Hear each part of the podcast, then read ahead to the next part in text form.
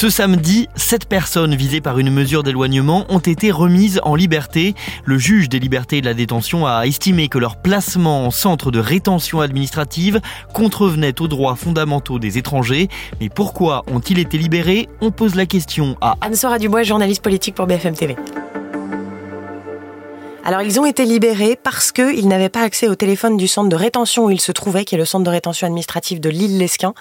Et donc un juge des libertés de la détention a considéré que cela contrevenait aux droits des étrangers en rétention. Et effectivement, en se basant sur ce droit, il a pu faire euh, libérer euh, ces, euh, ces sept euh, migrants qui étaient donc illégaux en France. qui a demandé cette libération? Alors, ce sont des avocats. En fait, c'est sept personnes, dont quatre Algériens, un Soudanais, un Marocain, un Géorgien. La situation a été connue par des avocats. Ensuite, les avocats ont déposé un dossier. Donc, c'est un juge des libertés et de la rétention qui a dû se, prononcer, de la détention, pardon, qui a dû se prononcer sur leur cas. Et donc, ce juge a tranché en faveur de ces sept personnes. Donc, ça veut dire que ces sept personnes sont remises en liberté parce que le droit des étrangers en rétention sous section 1, attention, c'est très précis, euh, stipule que dès son arrivée, je cite, au centre de rétention, chaque étranger est mis en mesure de communiquer avec toute personne de son choix, qu'il s'agisse de sa famille par exemple, ou on le comprend assez facilement avec le, le consulat du pays dont il dit dépendre, ou alors avec une permanence d'un tribunal judiciaire. En clair, il faut que le, euh, la personne qui est retenue dans un centre de rétention administrative puisse euh, faire évoluer sa situation administrative, ou contacter ses proches, contacter la justice, bref, mettre sa situation un peu en ordre.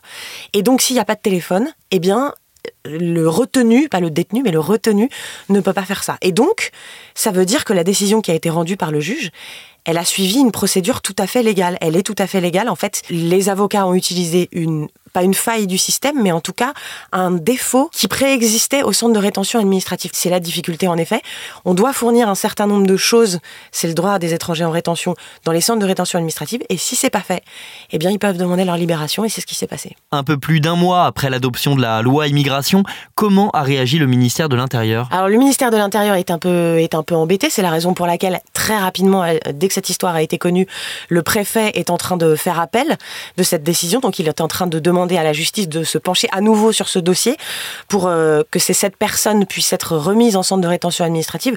La difficulté c'est que maintenant qu'elles sont sorties, il va falloir les retrouver évidemment, mais euh, du côté du ministère de l'Intérieur, c'est un peu embêtant en effet parce que euh, encore une fois, la procédure est parfaitement légale et c'est parce qu'il n'y avait pas ce qu'il fallait dans le centre de rétention administrative qu'on a pu libérer ces sept personnes. Et dans une optique politique où Beauvau a montré les muscles ces dernières semaines, ces derniers mois, notamment à travers la nouvelle loi immigration, en disant maintenant on va muscler, ça va être beaucoup plus ferme, euh, ils iront tous dans les centres de rétention administrative, les migrants illégaux, on les laissera pas sortir, ils seront renvoyés dans leur pays, ça fait quand même un petit peu tâche parce que finalement la responsabilité des centres de rétention administrative, c'est la responsabilité de l'État.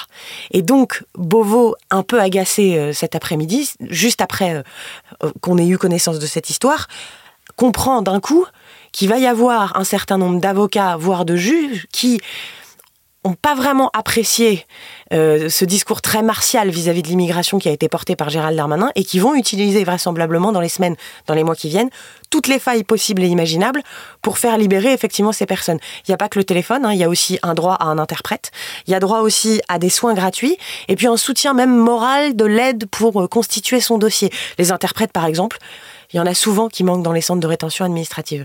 Et ben ça, ça peut être euh, dans les semaines, dans les mois qui viennent, utilisé par des avocats qui disent à, Gérald Darmanin en substance, t'as voulu montrer les muscles avec la loi immigration, et ben si, dans les centres de rétention administrative il n'y a pas tout ce qu'il faut, et ben on la contournera cette loi.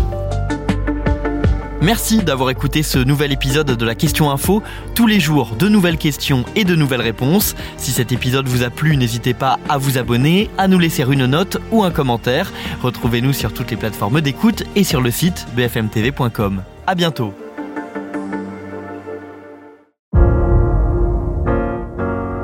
Vous avez aimé écouter la question info? Alors découvrez le titre à la une, le nouveau podcast quotidien de BFM TV. Les grands récits de l'actualité, des témoignages intimes, c'est tous les soirs sur vos plateformes préférées.